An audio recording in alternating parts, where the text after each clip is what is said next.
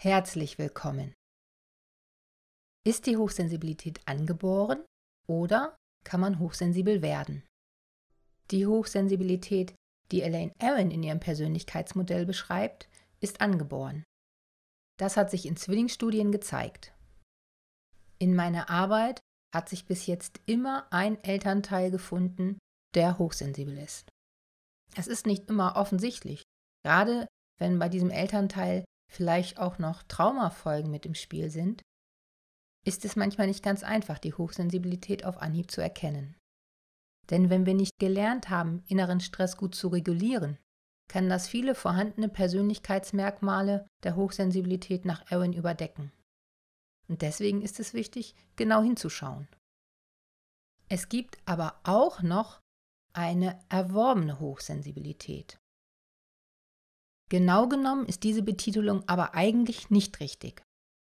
Denn hier handelt es sich nicht um eine Hochsensibilität, wie Aaron sie versteht, sondern in diesem Fall geht es eigentlich um eine höhere Sensibilisierung, die aufgrund unserer Erfahrungen entsteht. Ein kleines Beispiel. Jemand wurde überfallen. Drei Monate später geht er abends durch die leeren Straßen der Stadt. Nun hört er im Hintergrund Schritte. Die Emotionen werden aktiviert und das Stresssystem fährt hoch. Das tut es, um zu verhindern, dass wir erneut in eine solche Gefahrensituation geraten. Durch diese Aktivierung werden unsere Sinneswahrnehmungen intensiviert, besonders die geräuschliche Wahrnehmung. Wir hören unsere Umwelt anders und viel lauter, als wir es normal tun würden. Gleichzeitig steigt unser Erregungsniveau. Wir werden unruhig, bekommen Herzklopfen, schwitzen und fangen vielleicht an zu zittern. Wir werden ängstlich bis hin zur Panik. Unser Organismus stuft diese Situation als Gefahr ein, obwohl eigentlich hinter uns ein verliebtes Pärchen schlendert, das die ganze Zeit turtelt und sich null für uns interessiert. Das macht unser Stresssystem letztendlich, um uns zu beschützen, damit wir nicht noch einmal in eine ähnliche Gefahrensituation kommen, wie wir sie schon mal erlebt haben. Die traumatische Situation, die wir erlebt haben, sorgt dafür, dass unsere Sinneswahrnehmung scharf geschaltet ist. Diese erworbene gesteigerte Sensibilität wird in der Fachsprache Hypervigilanz genannt. Leider gibt es hier viele Verwechslungen mit der Hochsensibilität nach Aaron.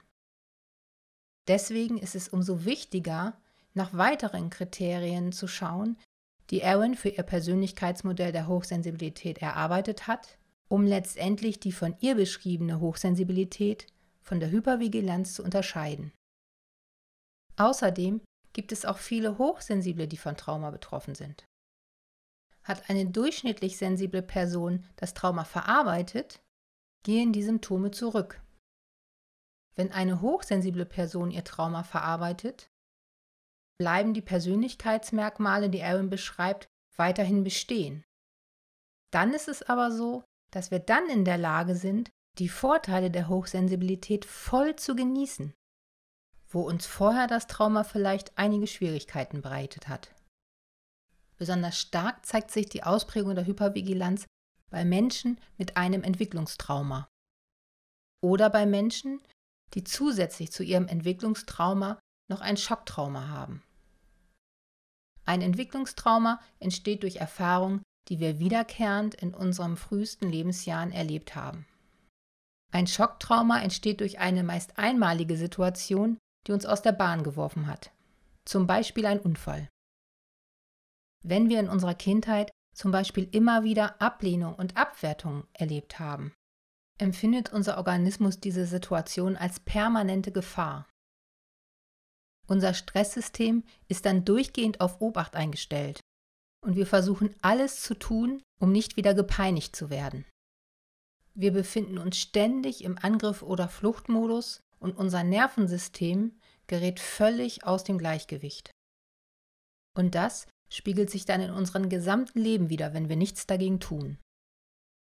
Wie zeigt sich dann diese erlernte Hochsensibilität bzw. die Hypervigilanz? Wir sind sehr unruhig und auch wenn wir erschöpft sind, scheint es im körperlichen Inneren immer in Bewegung zu sein. Das spiegelt sich auch nach außen. Wir müssen immer etwas tun, können nur schwer ruhig dasitzen und haben grundlegend das Gefühl, getrieben zu sein. Oder als wären wir ständig auf der Flucht. In diesem Zustand fällt es uns häufig auch schwer, Hände und Füße ruhig zu halten. Das kann so weit gehen, dass wir selbst in Schlaf noch Rennimpulse haben. Viele Menschen haben dann auch ein durchgängig hohes Angstniveau. Wir befinden uns dann in einer permanenten körperlichen Anspannung. Und das zeigt sich zum Beispiel auch in einer Schreckhaftigkeit, wenn etwas laut ist oder bei schnellen, unerwarteten Bewegungen. Meist sind wir dann auch sehr ungeduldig und durch die erhöhte innere Taktung kommen uns andere häufig viel zu langsam vor. Das ist dann häufig auch verbunden mit einer erhöhten Aggression. Generell kann dieser Zustand zu einem aggressiveren Verhalten oder einer erhöhten Reizbarkeit führen. Das machen wir aus einem Gefühl der inneren Bedrohung. Wir wollen uns verteidigen, weil unser Nervensystem dafür sorgt, dass unser Organismus alle Geschütze hochfährt, um sich zu schützen. Unser Herzschlag wird schneller, häufig haben wir auch einen erhöhten Blutdruck und es kann sich auch in Zittern oder verstärkten Schwitzen äußern. Wir sprechen dann häufig auch sehr laut oder schnell und Frauen neigen dann manchmal auch zu einer sehr schrillen Stimme. Wenn das Erregungsniveau zu stark steigt, kann das auch zum Hyperventilieren oder zu einer Panikattacke führen. Unser Stresssystem fährt dann häufig auch nachts auf Hochtouren und wir können nur schwer schlafen, wachen immer wieder auf und neigen zu Albträumen. Ein Teil von uns lebt eigentlich immer in Angst. Und häufig ist uns das gar nicht bewusst. Durch diese permanente innere Anspannung und Erregung fühlen wir uns immer gestresst. Innerlich ist die Unruhe kaum auszuhalten und gleichzeitig sind wir völlig erschöpft. Unser Organismus mobilisiert unser ganzes System, damit uns die Verletzung von früher nicht nochmal passiert. Unsere Sinne sind dann überspezialisiert, Gefahren zu erkennen. Dadurch haben wir das Gefühl, dass überall Gefahr lauert. Wir vermuten in Situationen Gefahr, in denen wir objektiv gesehen sicher sind. Wenn wir uns überwiegend so fühlen, ist das ein Zeichen, dass unser Stresssystem völlig aus dem Gleichgewicht gekommen ist. Der Teil unseres Stresssystems, der für Ruhe, Regeneration und eine liebevolle Begegnung miteinander zuständig ist, ist weitestgehend inaktiv. Und das hat verheerende Folgen auf unsere Selbst- und Fremdwahrnehmung. Wir neigen dann dazu, das Verhalten anderer grundlegend auf uns zu beziehen. Wenn jemand schlechte Laune hat, gehen wir davon aus, dass wir etwas falsch gemacht haben. Wir bilden dann Kausalketten. Zum Beispiel, wenn unser Partner an uns eine Kleinigkeit kritisiert, gehen wir davon aus, dass, wenn er die Sache nicht mag, unser grundlegendes Handeln ablehnt. Wir interpretieren das denn so, dass unser Partner uns als Ganzes nicht mag und eigentlich sowieso nicht liebt. Wenn wir kleine Fehler machen, bewerten wir das denn als großes persönliches Versagen. Daraus resultiert eine riesige Angst, Fehler zu machen was sich noch mehr verstärkt, wenn wir in unserer Kindheit für unsere Fehler gedemütigt oder bestraft wurden. Dadurch wird es uns wahnsinnig wichtig, wie andere Menschen uns bewerten oder beurteilen. Und dann versuchen wir permanent nicht aufzufallen und zu gefallen oder wir scheißen auf alles. Tut mir leid für die Wortwahl, aber letztendlich fühlt es sich für die Betroffenen in der Regel genau so an. Wir scannen ständig die Menschen in unserem Umfeld ab, ob ihr Verhalten, ihre Aussagen, die Körperhaltung, Mimik, Gestik und Stimme in irgendeiner Art und Weise bedrohlich für uns sind. Das Paradoxe ist, wenn unser Stresssystem so hochgefahren ist, können wir Gesichter anderer Menschen nicht mehr angemessen lesen. Freundliche und neutrale Gesichter erscheinen uns dann als aggressiv und abwertend uns gegenüber. Und auch unsere auditive Wahrnehmung verändert sich dahingehend, dass wir Aussagen anderer, die eigentlich neutral sind, als negativ für uns bewerten. Außerdem ist unsere Empathiefähigkeit stark eingeschränkt. Dadurch entwickelt sich ein tiefes Misstrauen gegenüber anderen Menschen oder gegen das System. Und wir neigen dazu, ständig mit den Umständen zu hadern. Wir gehen dann zum Teil grundlegend davon aus, dass andere Menschen uns übervorteilen wollen oder dass wir ihnen nicht trauen können. Im schlimmsten Fall sehen wir dann vornehmlich das Schlechte in den Menschen. Von unserer Grundhaltung sind wir dann misstrauisch. Oder wir legen den Fokus nur auf die Nachteile, die uns eine Situation bringt. Wir wittern überall Verrat und reagieren entweder mit Überanpassung oder mit einer in Anführungsstrichen Dagegenhaltung. Alles, was nicht unserer Meinung entspricht, wird dann abgewertet. Wir neigen denn dazu, uns über andere lustig zu machen, sie als dumm darzustellen und werden auch in unseren Aussagen aggressiv und beleidigend. Unseren Unmut drücken wir dann häufig aus durch Verweigerung. Dieses Verhalten führt dazu, dass es häufiger zu Konflikten kommt und sich Menschen, die eine Kommunikation auf Augenhöhe wünschen, distanzieren. Und hier ist wieder ein tragischer Kreislauf, weil das letztendlich dann unsere Vorannahme, alle sind gegen mich, bestätigt.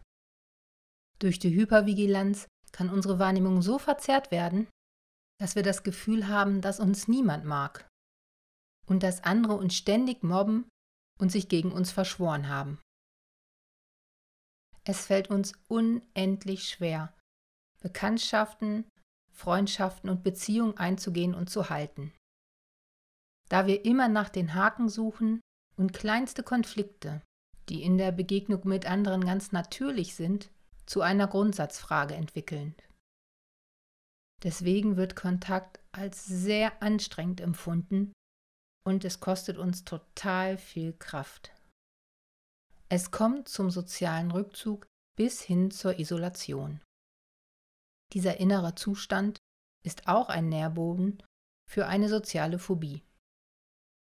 Wenn wir stattdessen zu einer Überanpassung neigen, aus Angst abgelehnt zu werden, kann es passieren, dass wir unsere eigenen Wünsche und Bedürfnisse völlig aufgeben. Wir versuchen alles, um nicht negativ aufzufallen und es anderen recht zu machen. Aus Angst, abgelehnt oder abgewertet zu werden, richten wir unseren Fokus darauf, was wir tun müssen, um anderen zu gefallen.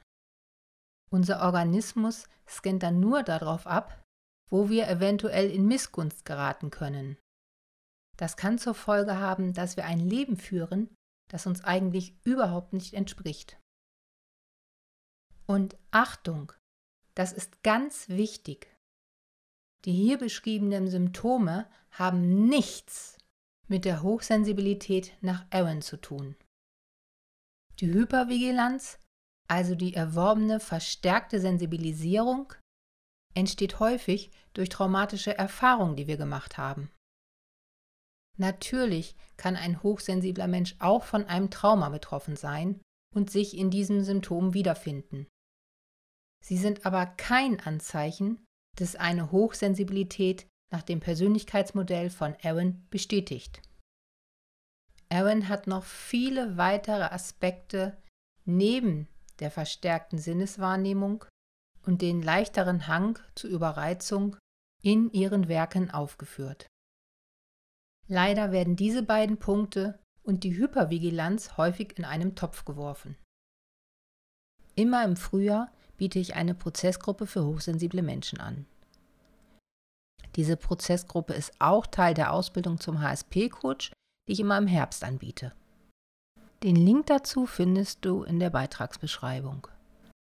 Hier bekommst du viele alltagstaugliche, praktische Tipps, die dir helfen, dein überaktiviertes Stresssystem wieder in ein Gleichgewicht zu bringen, sodass deine Stressresistenz wächst und du dich immer besser selbst regulieren kannst. Du lernst deine Bedürfnisse wahr und ernst zu nehmen nach ihnen zu handeln und gleichzeitig, wie du gut für dich sorgst und dich abgrenzen kannst. Der Austausch mit anderen hilft dir, dich selbst besser verstehen und annehmen zu können, weil alle im gleichen Boot sitzen. Und es ist so nährend zu erfahren, dass es anderen genauso geht wie dir. Was waren für dich in diesem Video deine größten Aha-Erlebnisse? Schreibe es mir in die Kommentare. Ich bin schon sehr gespannt auf deine Beiträge. Vielleicht kennst du noch jemanden, für den dieser Beitrag hilfreich wäre. Dann teile ihn bitte über Facebook, am besten in einer Facebook-Gruppe, über WhatsApp, über Twitter, Pinterest und Co. Damit unterstützt du gleichzeitig meine Arbeit und hilfst mir, andere Menschen zu unterstützen. Über ein Abo und einen Daumen hoch freue ich mich natürlich auch. So, jetzt aber bis zum nächsten Mal. Und tschüss!